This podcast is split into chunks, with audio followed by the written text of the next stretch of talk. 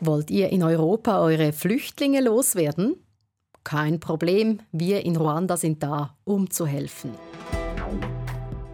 Das sagt dieser Mann, der für den ruandischen Staat arbeitet.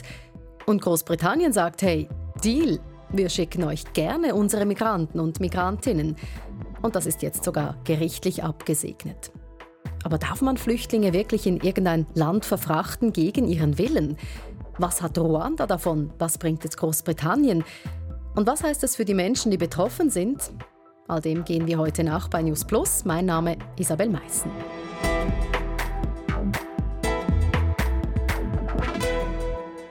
Wir haben zu viel Zuwanderung. Schicken wir die Migrantinnen und Migranten doch einfach in ein anderes Land und zahlen dem etwas dafür. Das ist so ganz grob der Plan der britischen Regierung und den stützt nun auch der High Court. Das ist das Gericht in Großbritannien, das bedeutende Fälle behandelt. Und Ruanda macht gerne mit. Most of Rwandans in different ways become refugees.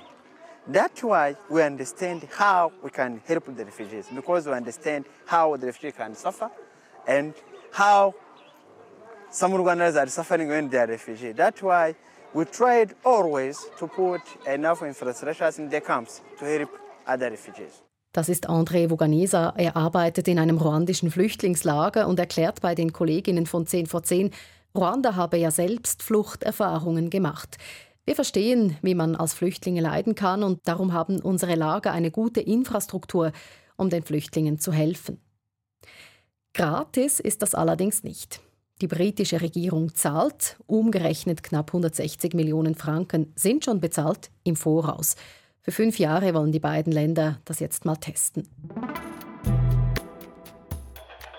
Aber darf man Menschen an einen Ort bringen gegen ihren Willen? Das fragen wir Judith Kohlenberger. Sie ist Migrationsforscherin an der Wirtschaftsuniversität Wien.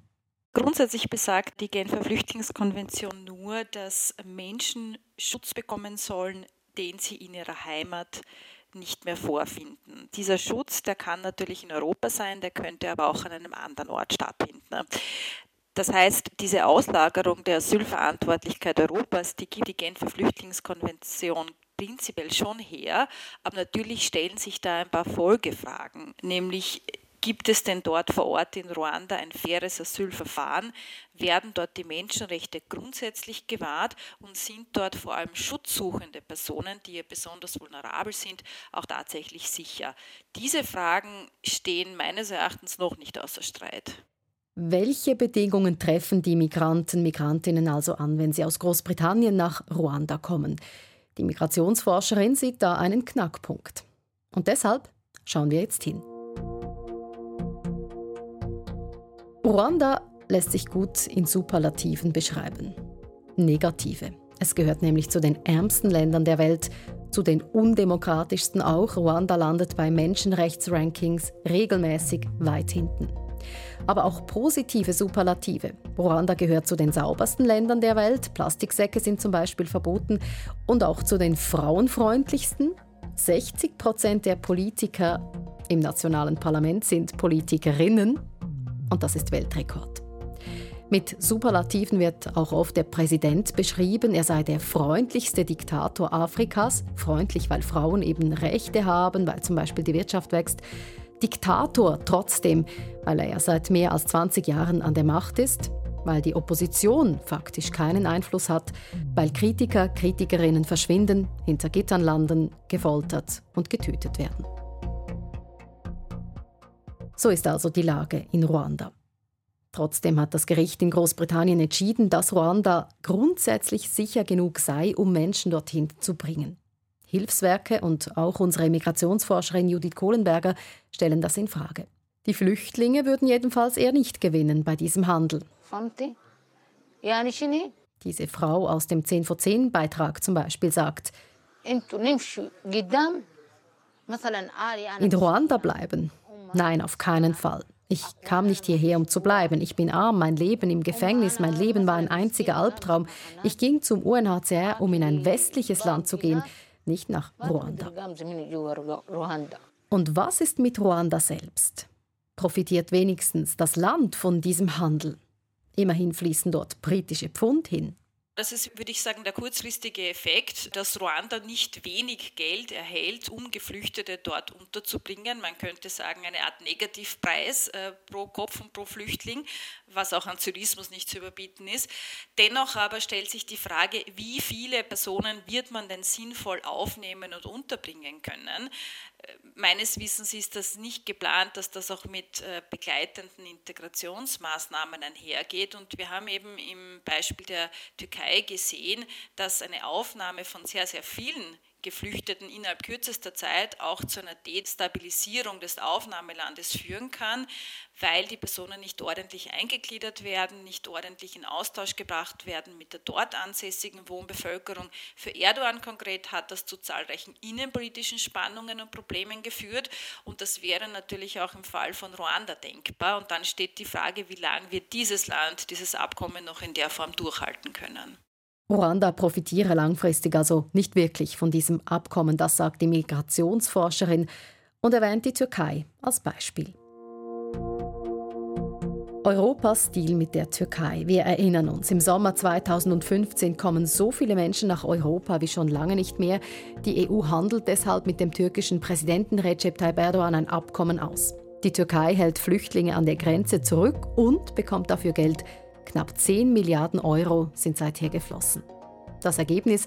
Die Türkei wird zu dem Land mit den meisten Flüchtlingen weltweit. Viele von ihnen leben in armen Verhältnissen. Erdogan will mehr Geld von der EU, setzt Druck auf, lässt die Leute trotzdem weiterziehen. Es kommt zu Auseinandersetzungen an der Grenze zu Griechenland und viele Türkinnen und Türken sind unzufrieden. Die Türkei ist also laut unserer Migrationsforscherin ein Beispiel dafür, dass es schwierig ist, anderen Ländern Flüchtlinge abzunehmen gegen Geld, dass das Probleme geben kann. So verlieren die Flüchtlinge, die an einem Ort sind, an dem sie nicht sein wollen, und es verliert auch das Land, das die Menschen aufnimmt. Es geht ein politisches Risiko ein.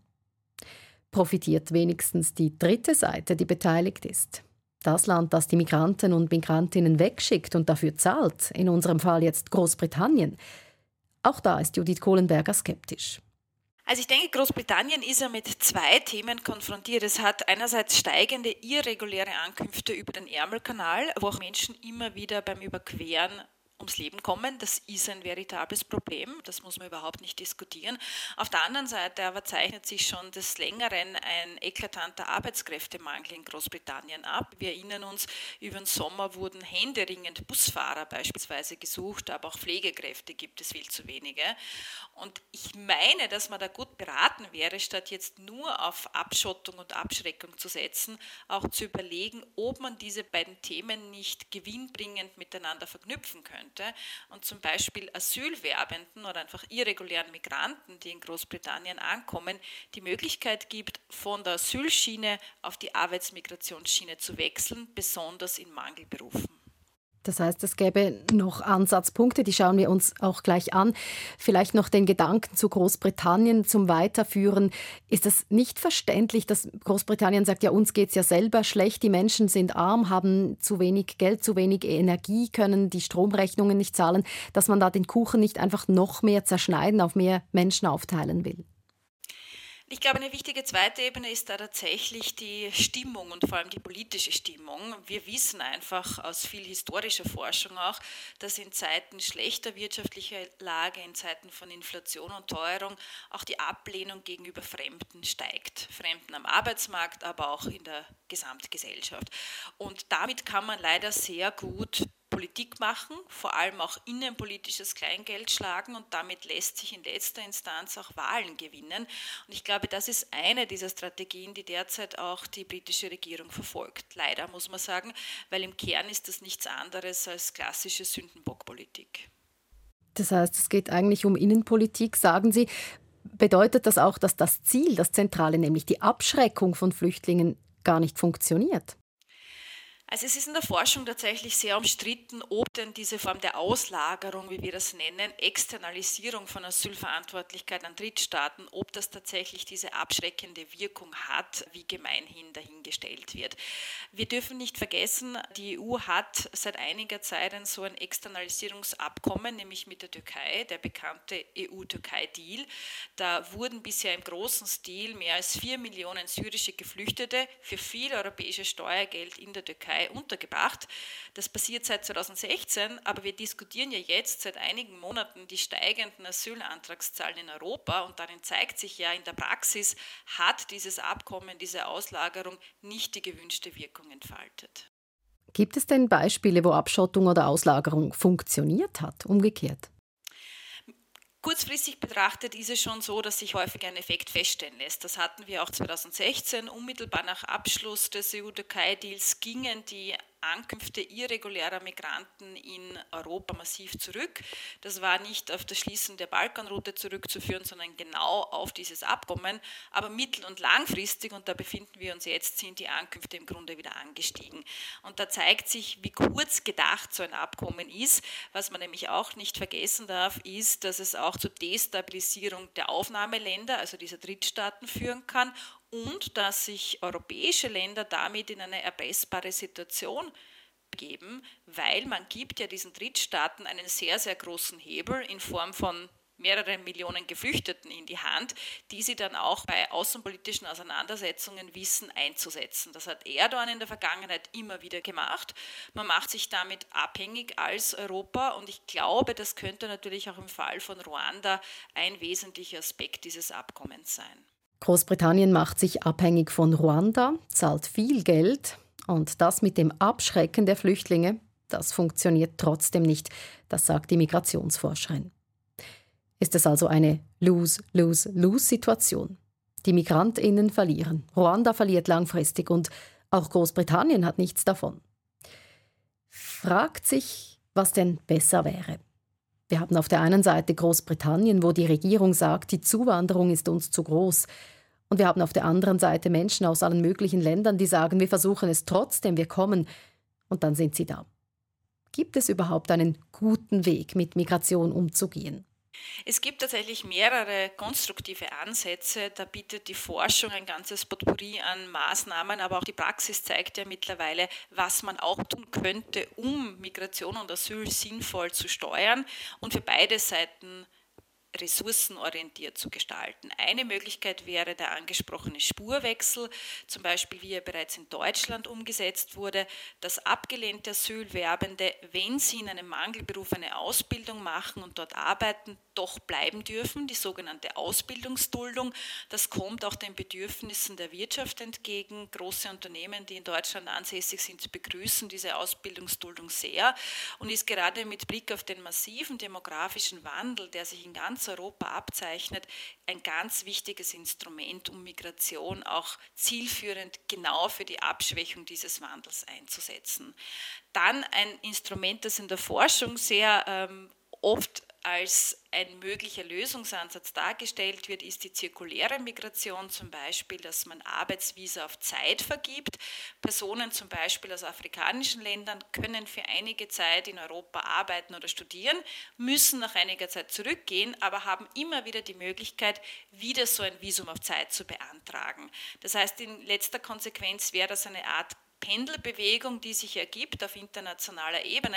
Und da zeigt die Forschung einfach deutlich, wenn die Personen wissen, dass sie immer wieder einreisen können, dann funktioniert das auch mit der freiwilligen Rückkehr viel eher. Also interessanterweise ist die Ableitung davon, je durchlässiger die Grenzen sind, desto eher kommt es auch zu freiwilliger Rückreise und desto eher äh, reagieren Migranten auch auf die Bedürfnisse und auf die Aufnahmefähigkeit des Arbeitsmarkts im Zielland zirkuläre Migration. Oder eben wer einen Beruf lernt, in dem es zu wenig Fachkräfte gibt, darf bleiben. Das sind die Ansätze aus der Migrationsforschung. Europa braucht Busfahrerinnen, also lernen Migrantinnen Busfahren. Ist es wirklich so einfach? Ich fürchte, das, was ich jetzt skizziert habe, das ist die inhaltliche, sachliche Ebene. Das andere ist natürlich die politstrategische Ebene. Und die ist beim Thema Asyl und Migration schon eine sehr schwerwiegende, sieht man immer wieder, vor allem auf europäischer Ebene. Das eine ist es, für Lösungen der sogenannten Flüchtlingsfrage einzutreten. Das andere ist es aber, und da sehe ich sehr viele europäische Staats- und Regierungschefs tatsächlich genauso agieren, dass man mit der ungelösten Flüchtlingsfrage ja auch innenpolitisches Kleingeld schlagen kann, dass sich damit Wahlen gewinnen lassen, dass sich damit Stimmung machen kann. Das passiert leider. In kaum einem anderen Politikfeld klaffen Rhetorik und Realität so weit auseinander wie beim Thema Asyl. Ist es denn aus Ihrer Sicht realistisch, dass sich in absehbarer Zeit in Europa ein Umdenken durchsetzt? Weil das, was man bisher macht, scheint nicht zu funktionieren. Trotzdem sprechen innenpolitische Gründe dagegen? Also kurzfristig sehe ich tatsächlich eine Verstärkung dieses Trends, der sich seit 2015 ganz stark zugespitzt hat, nämlich weiterhin in Richtung Abschottung, Abschreckung und Auslagerung. Da ist dieses Abkommen mit Ruanda nur ein Puzzlestück unter vielen, leider. Ich glaube aber auch mittel- und langfristig führt kein Weg daran vorbei, auch zu einem neuen Migrations- und Asylsystem zu kommen, das eben auch auf diese steigende Pensionierungswelle reagiert, das auch die Ressourcen in den Blick nimmt nimmt und das vor allem Lösungen anbietet, die diesen Namen auch verdient haben. Lösungen nämlich, die beiden Seiten zugutekommen, Ankommenden und Aufnehmenden. So sieht es Judith Kohlenberger. Sie ist Migrationsforscherin an der Wirtschaftsuniversität Wien. Unabhängig davon, in welche Richtung es geht mit der Migrationspolitik in Europa, ob Großbritannien wirklich bald Flüchtlinge nach Ruanda bringen lässt, ist offen. Das zuständige Gericht hat nämlich auch festgehalten, dass jeder Einzelfall geprüft werden muss und Menschenrechtsorganisationen wollen das Urteil weiterziehen. Habt ihr Gedanken dazu oder Anregungen für uns? Ihr kennt den Kontakt newsplus.sf.ch oder 076 320 1037. Gemeldet hat sich so auch News Plus Hörerin Sonja. Wir haben gerade gestern Diskussion gehabt, wie viel Energie hat die Schweiz bis jetzt eigentlich schon gespart? Gibt es darüber Daten, Zahlen? Wie viel Strom hat die Schweiz also bisher gespart? Diese Frage ist erstaunlich schwierig zu beantworten, liebe Sonja. Inzwischen hat der Bund eine Internetseite aufgeschaltet, auf der sieht man, was die Schweizer Haushalte und Betriebe an Strom verbrauchen. Und das kann man dann mit den letzten Jahren vergleichen. Allerdings schreibt der Bund dazu, Interpretationen zu Einsparungen sind mit Vorsicht zu genießen. Denn die Zahlen des Schweizer Netzbetreibers Swissgrid seien oft unvollständig oder auch mal nicht ganz korrekt. Sie würden im Nachhinein häufig noch korrigiert. Das zeigt sich an den Zahlen für den Oktober. Zuerst hieß es da, die Schweiz habe 12,8 Prozent weniger Strom verbraucht als im Schnitt der letzten Jahre. Nach einer Korrektur vor ein paar Tagen zeigt sich, es sind eigentlich nur 8 Prozent. Das rechnet die Nachrichtenagentur AWP vor. Bei diesen Zahlen auch wichtig zu beachten ist, dass der Oktober sehr warm war, dass also auch deswegen weniger Energie verbraucht wurde. Das News Plus Team heute ist etwas größer als gewohnt. Wir hatten neue Kollegen an Bord: Monika Glauser, Ami Ali, Patrick Walter und Isabel Meissen.